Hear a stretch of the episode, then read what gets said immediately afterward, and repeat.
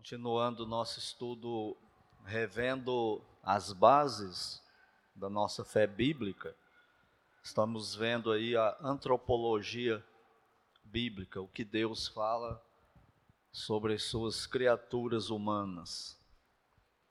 Juízes 19, eu vou ler aqui os versículos do 22 ao 30. Essa é um, para mim, no, minha, no meu modo de ver, uma das, das histórias mais chocantes que a Bíblia narra. E mostra bem o que nós somos, né, a raça humana. Juízes 19, de 22 a 30, diz assim: Enquanto eles se alegravam, Eis que os homens daquela cidade, filhos de Belial, cercaram a casa, batendo à porta, e falaram ao velho, senhor da casa, dizendo: Traze para fora o homem que entrou em tua casa, para que abusemos dele.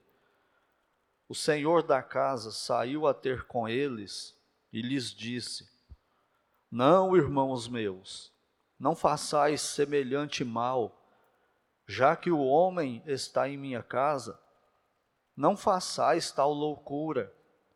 Minha filha virgem e a concubina dele trarei para fora.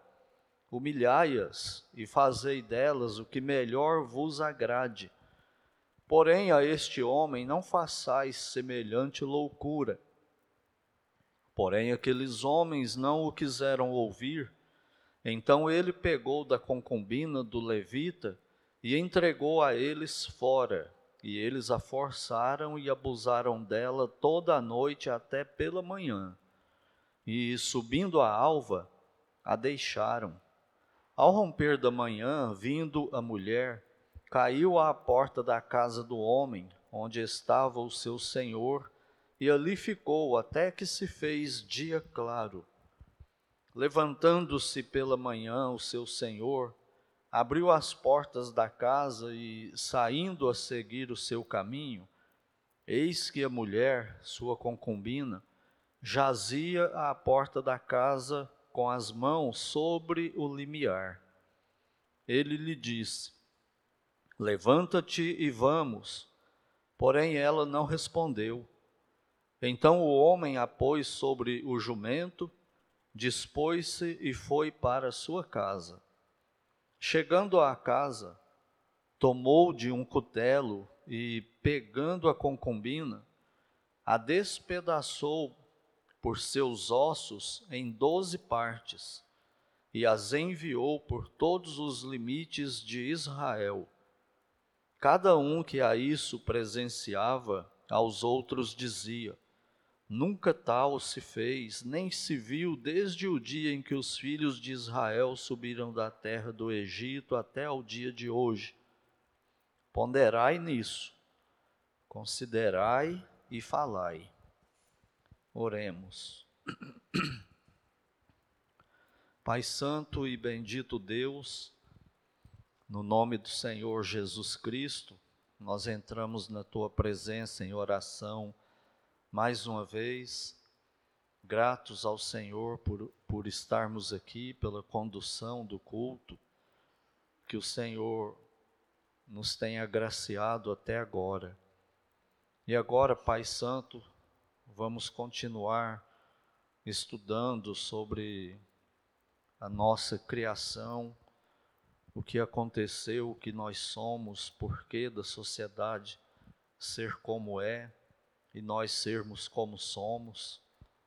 Então nós te rogamos que o Senhor, mais uma vez, graciosa e amorosamente, misericordiosamente, nos abençoe, nos dando entendimento para conseguirmos captar tudo o que aconteceu conosco e que o Senhor nos dê também a dimensão exata disso para que nós possamos levar isso a sério no nosso relacionamento pessoal para com o Senhor, para com o próximo também em sociedade, para que, tendo noção exata do que somos, buscarmos mais o Senhor e que tudo seja para a tua honra e para a tua glória e para o nosso bem.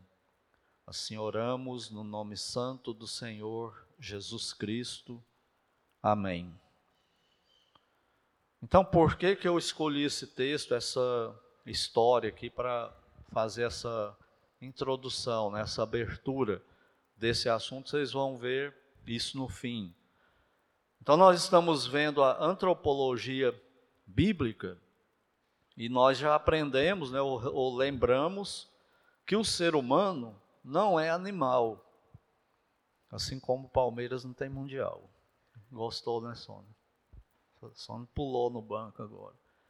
Então, o ser humano, apesar do mundo inteiro pregar, apregoar, está nas grades de universidades do mundo inteiro, o ser humano não é um animal evoluído. O ser humano é diferente dos animais. Ele não faz parte dessa classe de animais e não faz parte também da classe de anjos. É um, um, uma raça que Deus criou distinta de todas as outras que ele já havia criado. E como que ele nos criou? A sua imagem e semelhança. Não somos animais que evoluíram mais ou que foram agraciados com a capacidade racional melhor do que os outros animais, não. Nós somos criados à imagem e semelhança de Deus. E o alvo de Deus com isso é para que nós, seres humanos, como que um espelho, refletíssemos a imagem dele, por onde a gente for, um, tanto para nós mesmos estarmos nos lembrando dele, e assim andarmos com mais prudência, com mais cautela, tanto para o próximo, para que o próximo se lembre disso. Essa é a nossa missão, principalmente agora como salvos. Por exemplo, o, o crente está lá numa sala de aula e começa um assunto lá que aquilo começa a, a, a agredir tudo que Deus criou ou, e que Ele revelou, ou, ou ir contra, né, um, um ensino contra aquilo. É a hora do crente se, se levantar, não precisa se levantar, né? ele sentado mesmo, força de expressão, ele, ele contrapõe a isso, naturalmente. Não é que ele fala assim, oh, eu sou um crente, eu estou aqui como sacerdote e, e como embaixador de Cristo, e eu preciso defender contra vocês. Não, é uma conversa natural. E assim, ele vai fazer a sala toda pensar sobre Deus. Na hora ali, talvez não, eles não dão o braço a torcer, mas pode ser que o Espírito Santo vá usar esse crente depois, e o que ele falou na mente dessas pessoas para levá-las a Cristo, para a salvação, ou para mesmo restringir o mal ali na sala de aula, restringir o pecado ali. E assim, o ser humano está refletindo, né? o, o salvo agora refletindo a imagem e semelhança de Deus. Para isso nós estamos aqui, é para fazer isso. Então é, é isso que, é, que devia acontecer, né? Agora vem uma pergunta, né? Por que então que tudo não é bom aqui na Terra? Por que, que a gente olha e vê essa miséria total? Quando a gente, e a gente tem essa tendência né, de olhar mais as coisas negativas. A gente não olha a coisa positiva, mas as negativas com muito mais ênfase. E por que, que a, a maior parte das coisas aqui não são coisas boas? Por que, que a justiça, então, não, não impera no, no, nosso meio se nós somos a imagem e semelhança de Deus? Por que, que a santidade não, não, não prevalece mais? E por que cenas como essas que nós lemos aqui ó, no livro de Juízes. Como que, que, é, que essa história acontece? E a gente olhando, né, tendo noção do, do ser humano, pecador e tal, a gente vê isso na, no meio dos incrédulos, no meio dos ímpios, e acha que isso é até natural, normal. Mas entre o povo de Deus, o povo que tem a palavra de Deus, um povo para o qual Deus se revelou de forma especial. Olha que ponto eles chegaram, eles simplesmente abandonaram Deus. Vocês conhecem a história dos juízes, né, a famosa frase que, que aparece várias vezes, né? Cada um fazia o que achava melhor aos seus próprios olhos. É cada um para si, né? E, e, Deus, cada um tinha o seu próprio Deus, que eles é muito parecido com hoje. Eu faço o que eu quero, ninguém se mete. E quando você vai falar de Deus, ele fala de um Deus que ele criou na mente deles. Esse não é o Deus da Bíblia, não. Você não conhece Deus. É a mesma coisa de hoje. E aí esse povo vão para longe de Deus. Esse homem viajando com a concubina dele chega numa cidade, vai dormir na praça lá. E aí o, o, esse senhor chama ele, convida ele para passar a noite na casa dele. Ele vai. E quando chega lá uma certa hora da noite, vem um grupo de homens batendo na porta, querendo arrombar, querendo ter relações sexuais com o homem. E ele fala que não. Como tem a cultura né, de anfitrião, de receber bem em casa e tal. E como que ele resolve esse problema, o anfitrião, o dono da casa? Como que ele resolve? Ele oferece a filha dele virgem ia concubina do homem para aqueles homens, passar a noite com elas, estuprando elas. E eles não aceitam, não, eles querem o, o homem. E aí o dono da casa pega a concubina, lembra que ele ofereceu a concubina e a filha virgem dele. Mas a hora que ele vai entregar, pôr para fora e fechar a porta, ele coloca só quem? A concubina. Ele não coloca a filha virgem dele. Agora, como que esse povo consegue passar o resto da noite? Como que consegue entrar para dentro de casa, deixando a mulher lá de fora, e parece que eles vão comer, dormir. E aí, quando amanhece o dia, a mulher tá, foi estuprada a noite inteira, morta na porta da casa dele. Ele acha aquilo um ultraje, vai para casa, pega a mulher, pega um facão, corta ela em 12 pedaços e leva um pedaço para cada tribo de Israel. Como a imagem e semelhança de Deus mesmo? Por que, que o ser humano chega a esse ponto? E lembrando, povo de Deus. Tem gente que pensa que quando a pessoa se converte, ele está blindado do mal, né? Ele não faz nada errado mais mas ele é pecador ainda. E mesmo sendo povo de Deus, ele pode chegar a esses extremos aí. Por isso que Paulo fala: aquele que pensa que está de pé, veja que não caia. Quando a gente fala assim, esse pecado é absurdo, no outro, né? E condena o outro, e detona o outro, e quer acabar com o outro. Mas a gente esquece que a gente é pecador também, a gente podia fazer pior do que o outro. Podia descer tão baixo desse jeito aí, né? Então, por que dessa cena aqui? Por isso que eu escolhi esse texto. É um texto que narra uma história muito, muito decepcionante, revoltante, né? Você olha para isso aqui acontecendo e fala: como esse povo chegou a esse ponto? Porque eles são pecadores e eles abandonaram Deus, simples assim. Quanto mais para longe de Deus vai, mais pecado ele vai praticar e pior. Cada vez pior, né? ele perde a noção. Então, o tema hoje é: o espelho se quebrou. Por que, que o ser humano chegou a esse ponto? Você foi, lembra da antropologia bíblica? Como que Deus revela? Ele criou o homem à sua imagem e semelhança. Não é um animal evoluído. perfeito em perfeita comunhão com Ele no Éden.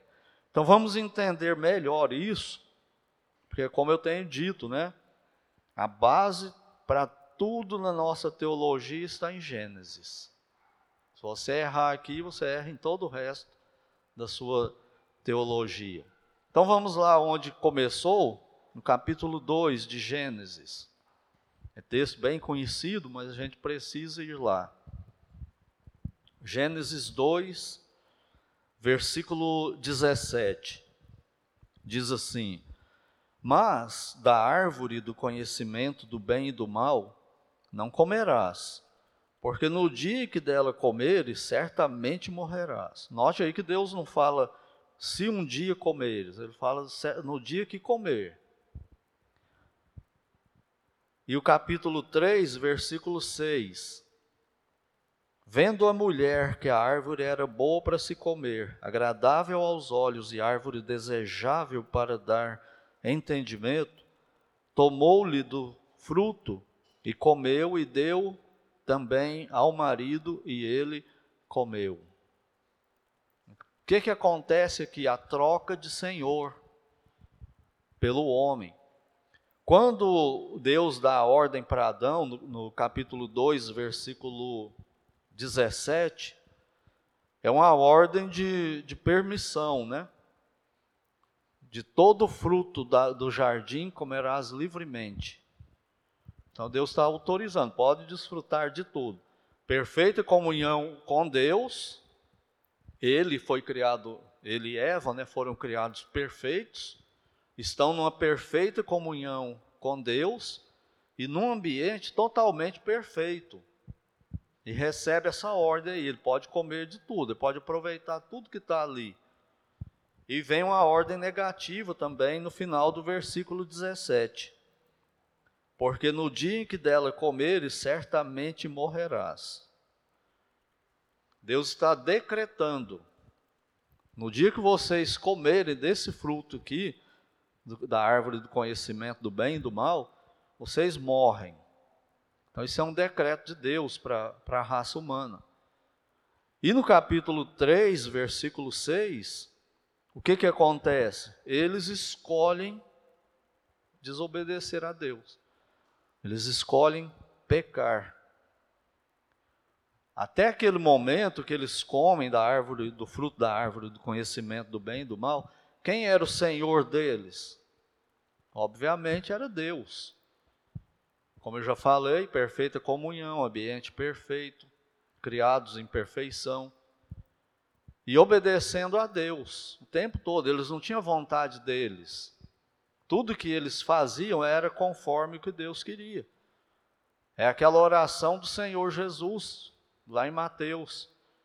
Que seja feito na terra a sua vontade, assim como ela é feita no céu. Porque os anjos bons no céu só faz a vontade de Deus. Os crentes que lá estão também, que já morreram, só fazem a vontade de Deus também. Não tem conflito nenhum. Todo mundo o que pensa, o que sente, a intenção e o que faz, o que fala, é tudo vontade de Deus. Tudo do jeito que Deus quer que seja. E era desse jeito no Éden, na relação do homem com Deus. E Deus era o seu Senhor, eles não desobedeciam, só faziam o que Deus determinou que fosse feito.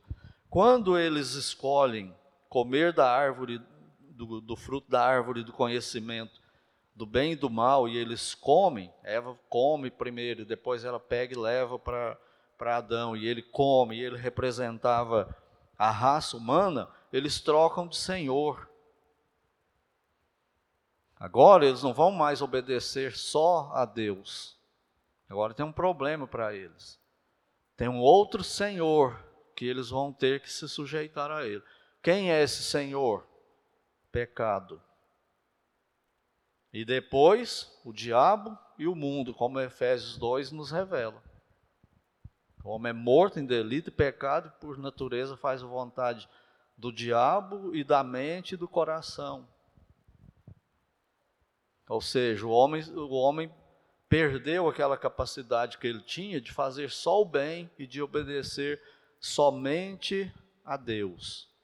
Como que eles escolheram pecar? Livremente.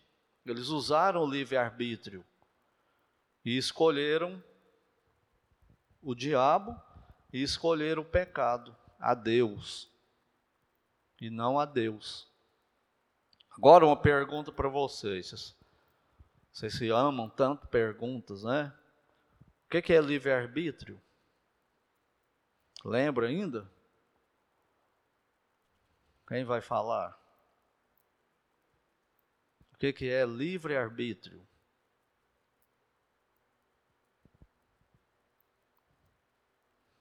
Ninguém vai se arriscar? mais fácil fazer pergunta do que responder, não é?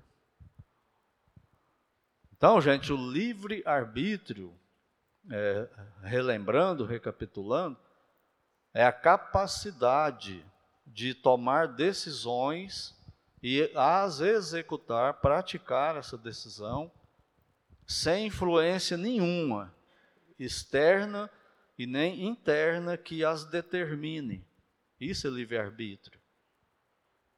Pode resumir também, ainda mais, falando que livre-arbítrio é a capacidade de decidir contra a natureza que tem. O que, por que, que Adão e Eva usaram o livre-arbítrio?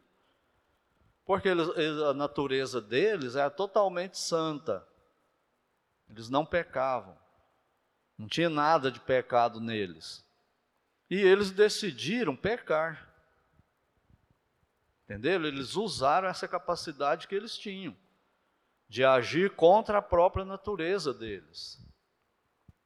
Isso é um mistério profundo para nós. Como que eles fizeram isso?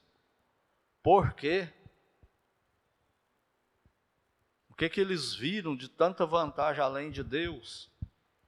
E perfeitos, né? eles não tinham pecado como nós, com limitações, não.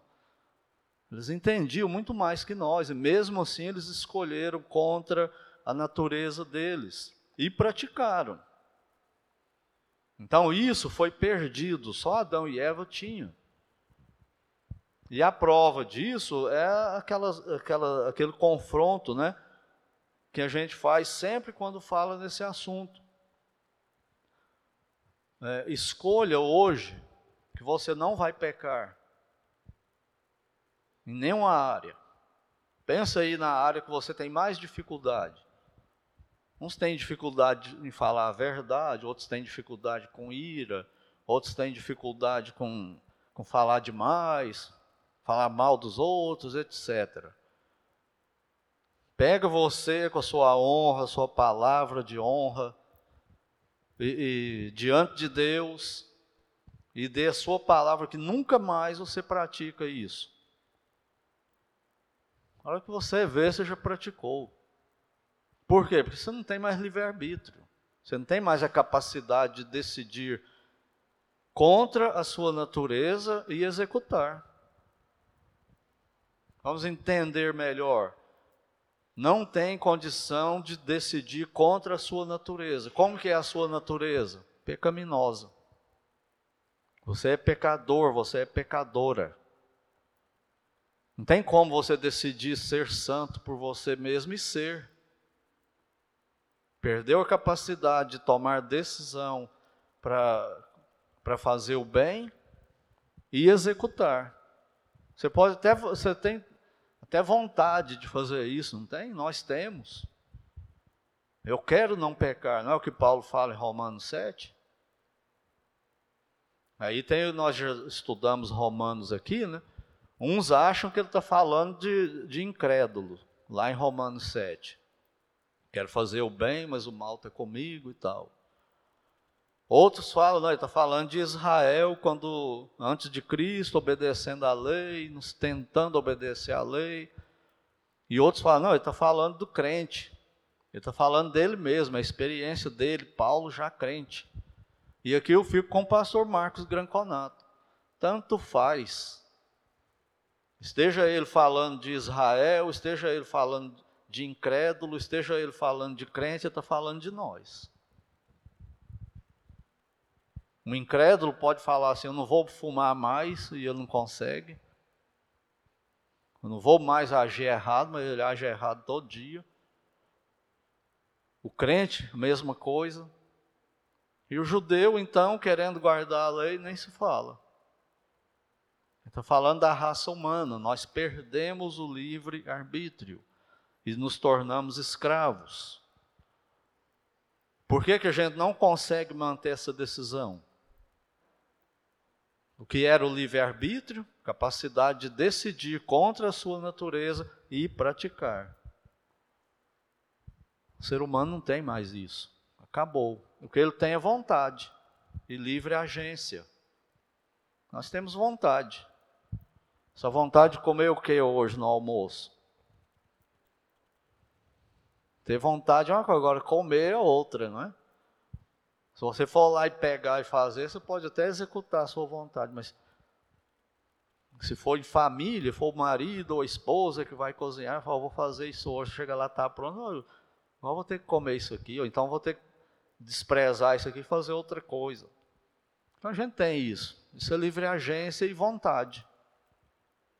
Mas livre-arbítrio é a capacidade de agir contra a natureza e praticar. E, e o nosso problema é o quê? Nossa natureza é pecaminosa. Você pode até tomar decisão honesta, firme, com a maior das boas intenções, de, contra a natureza pecaminosa. Agora, manter isso 100%, executar, aí a gente não pode.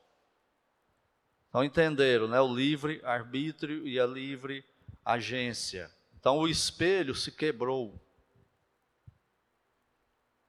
E, e o homem, ele ficou transformado, ele foi modificado. Então, a, até esse ponto, a gente entende também que pecado, ele se resume numa única palavra: desobediência. Agora, quando fala assim, é mais de boa para nós, quando se aplica a nós, né? Ah, pecado é desobediência. Aí todo mundo desobedece. Mas é um, tem um peso quando você fala assim: é, eu pequei contra Deus, todo mundo peca, não há homem que não peque, a Bíblia fala isso. Outra coisa é quando a gente fala assim, eu desobedeci a Deus. Aí a gente não quer falar essa expressão. Por que, que é mais fácil falar eu pequei do que eu desobedeci? Por causa da nossa natureza rebelde. Quando a gente fala assim, eu desobedeci, tem uns, umas implicações mais profundas com relação a nós e Deus. Eu desobedeci significa que eu conhecia o mandamento,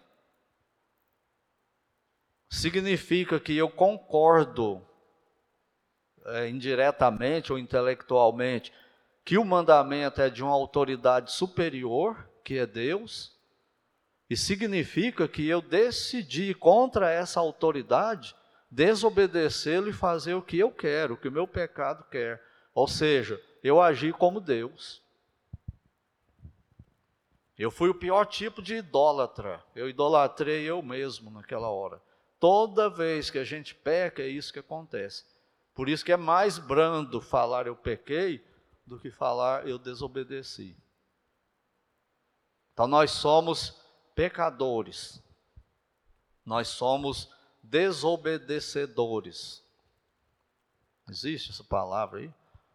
Existe, David? Desobedecedores ou desobedientes? Mas vocês entenderam, né? Então substitua pecador por, de, por desobedecedor. Não, como assim desobedecedor? Eu não sou tão ruim assim não. É isso que a gente não quer admitir. Quando fala, eu desobedeci. Quando Deus fala assim, ó, maridos, ame a sua esposa. E o marido falha nisso, ele está desobedecendo. Quando fala para a esposa, seja submissa ao seu marido, e ela não é, ela está desobedecendo. Só que é mais fácil falar o pequei do que eu desobedeci. Por causa dessas implicações que tem aí por trás. E a gente não gosta de obedecer, a gente não quer obedecer a Deus, porque nós queremos ser Deus. Não foi o que o diabo acenou para Eva? Você vai ficar igual Deus. Você vai ser Deus também, você vai ficar igual ele. E acreditou nisso, né? Só que ninguém toma, né, o lugar de Deus. Então o problema nosso é esse, né? Nós nos tornamos pecadores, ficamos à mercê desse senhor que chama pecado, e além dele o diabo e o sistema do mundo pecaminoso. Eu sou pecador. Eu, tu, ele, nós, vós, eles. Ninguém escapa disso aqui. É pecador. Não tem saída para nós, né? Em relação a isso. Antes desobedecia obedecia a Deus. E agora obedece quem? Quem tem coragem de falar aí? Quem que você obedece? Você mesmo. Lembra de juízes? Cada um fazia o que achava certo aos seus próprios olhos. Você chega com a Bíblia, a Bíblia fala: "Não, mas eu acho, isso é a sua interpretação, a mim". Não, tem uma interpretação de Deus na Bíblia. Uma interpretação minha e outra sua e as duas estão tá valendo, não. Tem só uma. Mas o que, que a gente quer? Que a minha prevaleça. Nós queremos ser Deus. Somos pecadores, né? Mas, apesar de tudo isso, ainda ficou no ser humano, quando fala assim, o homem é mau, parece que o homem é um demônio, né? Mas o homem não é um demônio. Demônio, ele é só mal mesmo. O demônio não tem nada de bom, nada, nada, nada que ele faz é, tem coisa boa nele, nem o diabo nem os demônios. Quando ele faz alguma coisa que parece bom, o objetivo por trás é, é fazer o mal, com aquele bem aparente. Então, o, o diabo e os demônios não tem nada de bom neles. O ser humano tem. Quer uma prova disso? Quem, quem costuma aí, quando está assistindo um filme, aí vê uma cena assim, bem triste e chora por causa da cena. Alguém morrendo. Acontece isso com você, mesmo que você não chore, você tem um sentimento assim de empatia, não tem? Por quê? Porque nós somos criados à imagem e semelhança de Deus e ainda tem isso em nós. Por que, que a gente ajuda o outro, faz obras sociais? Você vê alguém lá precisando de alguma coisa, se você pudesse, vai lá e ajuda e tal. Muitas vezes a gente faz isso. Por quê? Porque o ser humano ainda tem coisa boa nele.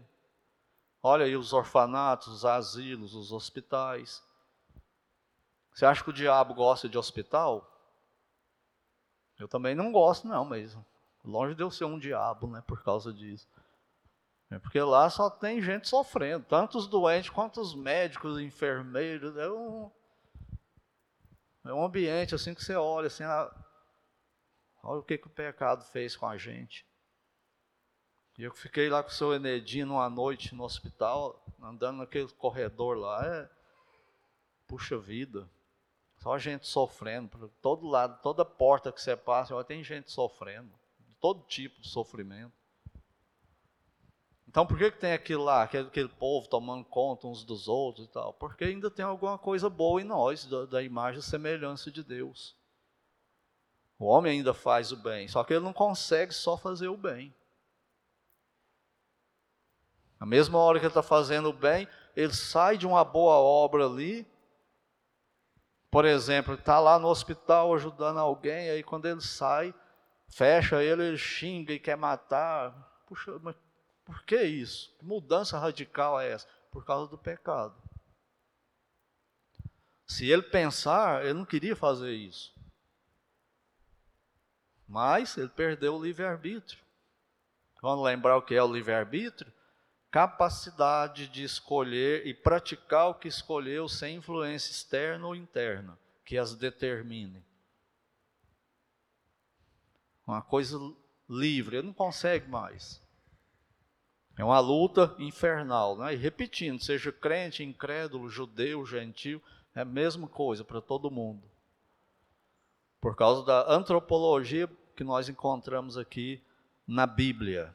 Então o homem ele, ele ficou arranhado, né? Essa, esse espelho que ele é, que ele foi criado para espelhar Deus. Isso foi quebrado. E o que, que acontece com o espelho quebrado que você cola? Dá para colar, não dá? Mas o que, que acontece com ele? Ele não fica mais perfeito. Você tem que olhar ou por cima do, do quebrado ou por baixo. Né? Quando você passa, dá aquela deformação. Nunca mais vai ser a mesma coisa. Só que para nós, pecadores, pode mudar essa, essa realidade. Esse espelho quebrado um dia ele vai voltar a ser a mesma coisa. Para nós não é o nunca mais, só que é através da salvação em Cristo e da glorificação no céu. Aí volta tudo sem pecado.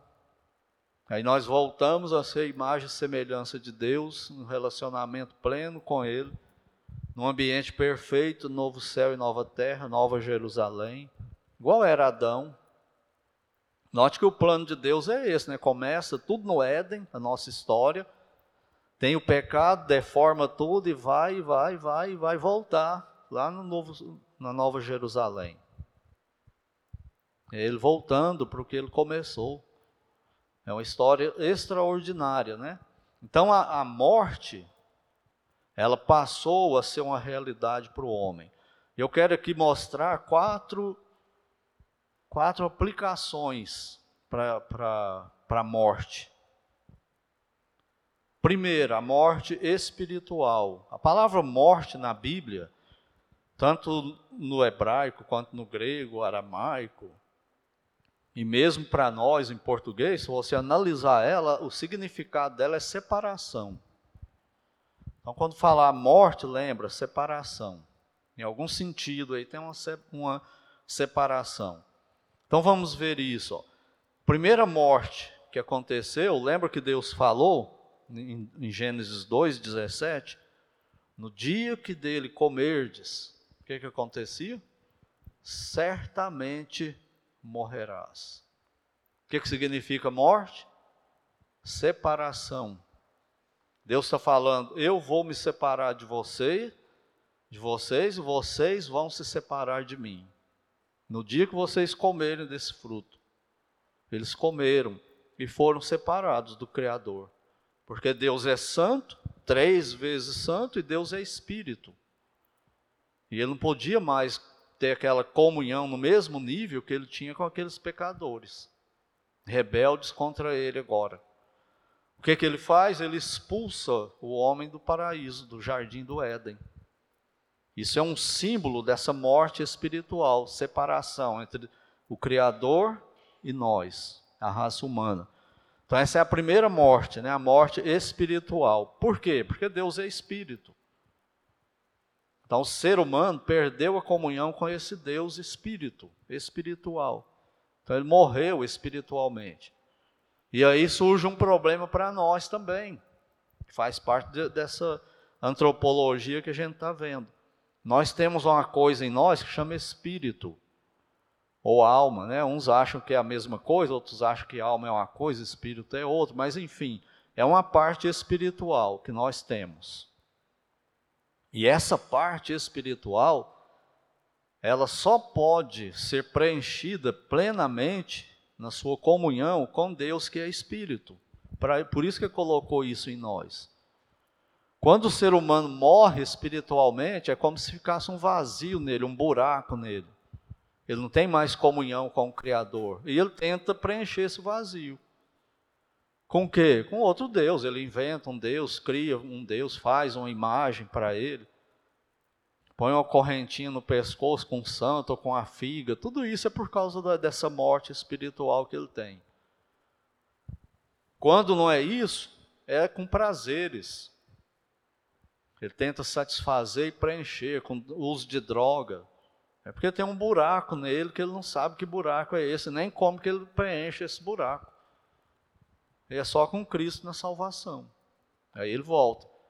Mas enfim, até sem a salvação, o homem é morto espiritualmente, sem comunhão com o Criador. Essa é a primeira morte, a morte espiritual. E aí vem a morte, que é a segunda morte, a morte física. O que, que é a morte física? Pense aí para você ver se não é isso mesmo. A morte física é a separação dessa parte espiritual do homem com o corpo, que é material. Esse corpo ele é finito, ele pode morrer, ele é, ele é corrompido, ele pode parar de existir. E o, o eu espiritual não, ele continua. Aí quando separa, quando Deus tira a alma, ou a alma e o espírito, do corpo humano, o que, que acontece com o corpo humano? Quando Deus separa, o corpo cai morto. O que segura ele vivo é isso. Entendeu? Isso é morte. É a morte física, a segunda consequência do pecado na raça humana. A terceira aplicação disso é a separação dos vivos desse mundo material com o que morreu. É isso mesmo ou não é? Você olha um ente querido ali morto, um amigo, ou um que você nunca viu, ele está morto, ele está separado de mim agora, acabou. Aquelas duas palavrinhas que arrebentam com o coração da gente aqui nessa terra, nunca mais. Isso dói, não dói? Quando é uma, uma pessoa que você gosta, cônjuge, filho, pais,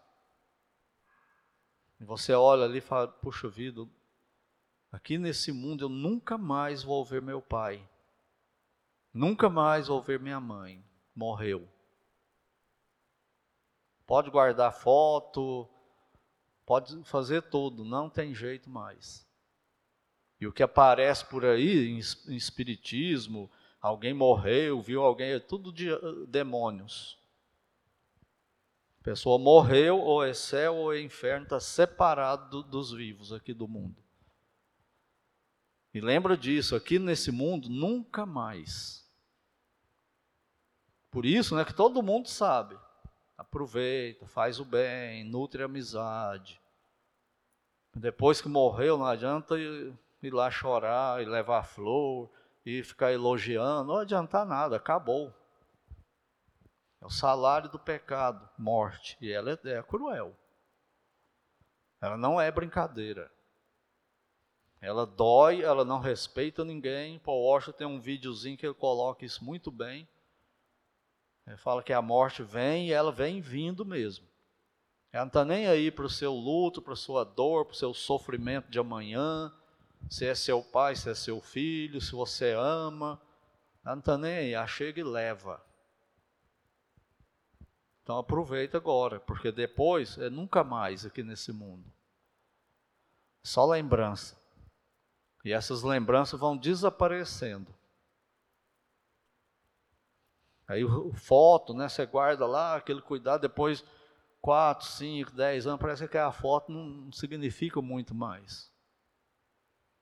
Lembrança, você vai perdendo, você vai tentando lembrar do pai, da mãe, do avô, e não consegue lembrar muita coisa mais. É a morte.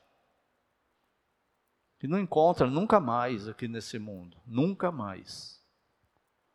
É a separação dos, dos vivos com os mortos. E isso é terrivelmente triste, né? E ainda tem uma separação eterna entre os, os pecadores perdoados e os pecadores não perdoados, que estão condenados. Isso é mais triste ainda do que a morte física. Porque a morte física, quando é alguém que morreu em Cristo, ou que pelo menos professava uma fé em Cristo, a gente tem uma certeza, uma esperança que a gente vai se, ver, se encontrar no céu de novo, não é?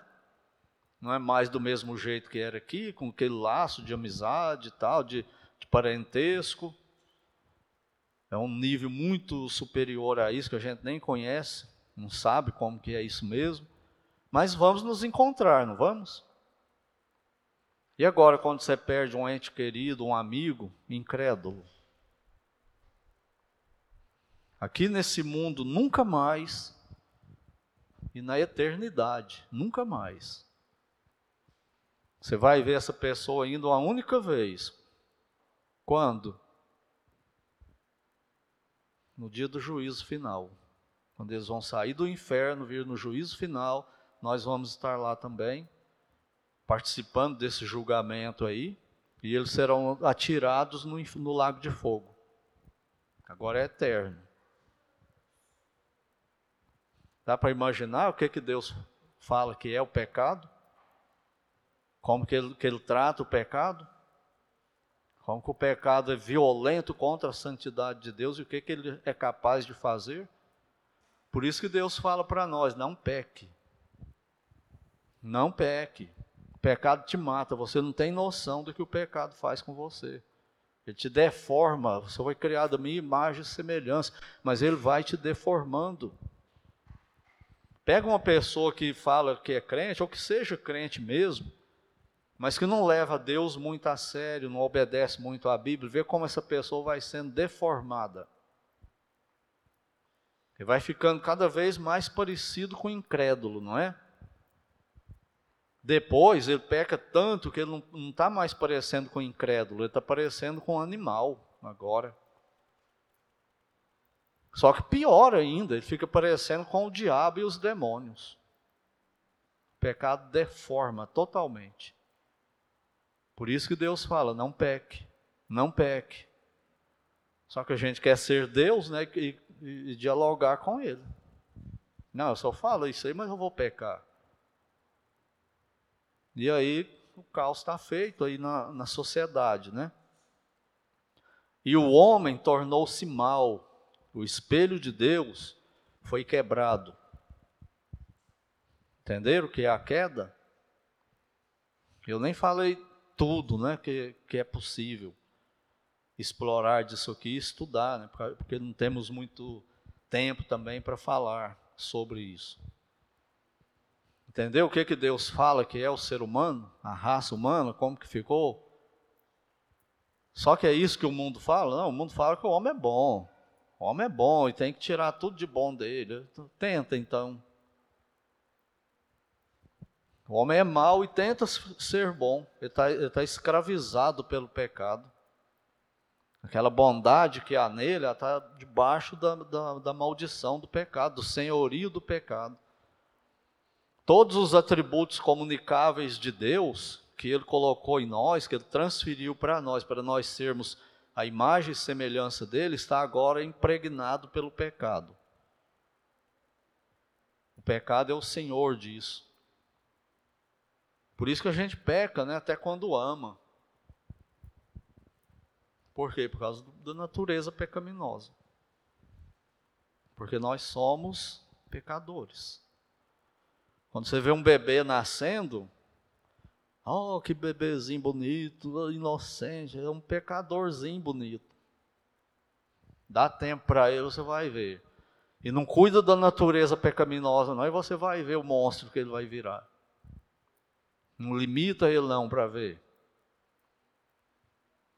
Lembro do Neymar, né? Um treinador falando dele quando ele tinha 18 anos. Nós estamos criando um animal, alguém precisa parar ele, vai virar um monstro. Não é só ele, é todo mundo. E nós precisamos admitir isso aí. Então, no domingo que vem, nós vamos ver as implicações disso na prática, dessa queda. E o que, é, o que é triste disso é que a gente vai se vendo nisso aí. Se você tem a Bíblia no coração, você vai concordando. Puxa vida, isso aí está falando de mim. Eu sou, desse, eu sou isso aí mesmo. Mas graças a Deus por Jesus Cristo, que resolve né, tudo isso aí. Alguma pergunta? Eu fiz uma pergunta, vocês não quiseram responder. Né? Eu dou oportunidade de pergunta. Não sei quem vai responder. Né? Não? Então, as lições de hoje, a imagem e semelhança de Deus no homem foi quebrada. Ela, mas lembre-se, ela não foi arrancada, retirada. Ela foi quebrada, ela está arranhada, ela está estragada, mas ela ainda está em nós, por isso que existem coisas boas ainda no mundo e em nós. E, por, e uma dessas coisas boas é a gente entender isso e lutar contra. Segunda lição, a raça humana tornou-se pecadora, desobedecedora, má. Daí a história de Juízes 19. Por que, que tem aquela história absurda de Juízes 19? Por causa de Gênesis 3, a queda do homem. Fez aquilo ali com o ser humano. E nós precisamos conhecer isso, admitir porque isso é fundamental para uma vida santa. Você só vai lutar para ser mais santo e pecar menos à medida que você for reconhecendo que você peca muito. Ah, puxa vida, Senhor, miserável, olha que pecador que eu sou, pequei de novo, Senhor. E quando você está fazendo isso, você está confessando, você está admitindo. Quem sou eu sem Cristo, Senhor? Agora, se você acha que não peca muito, que está de boa, que lida bem com seus pecados, você vai, você vai virar um animal. E depois um demônio, pensando que é o melhor dos santos. Um puritano já dizia, né? um, um homem pode ser um santo no culto, um monstro no trabalho e um demônio em casa. E isso é verdade, por causa de Gênesis 3. E nós não, não, não temos noção da nossa pecabilidade.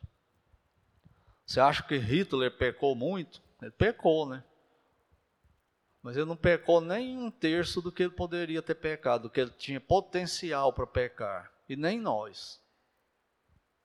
Nós não sabemos a que ponto nós podemos chegar. Na hora que você faz coisas assim, que você, puxa vida, eu estou assustado comigo mesmo. Olha o que, que eu falei, olha o que, que eu fiz. Olha, Senhor, o que, eu acabei de pensar, como assim? É, você é capaz de coisa pior do que isso aí. Corra para Cristo, corra para a cruz. Corra para mim. Não peque, não peque, não peque. O pecado te mata e te deforma. Arruína com você. Tira Cristo, gente. O que que sobra? Sobra nada, só sobra pecado, culpa, condenação, inferno. Então, se você não tem Cristo, corra para Ele. Renda-se a Ele, é a única solução para isso aí.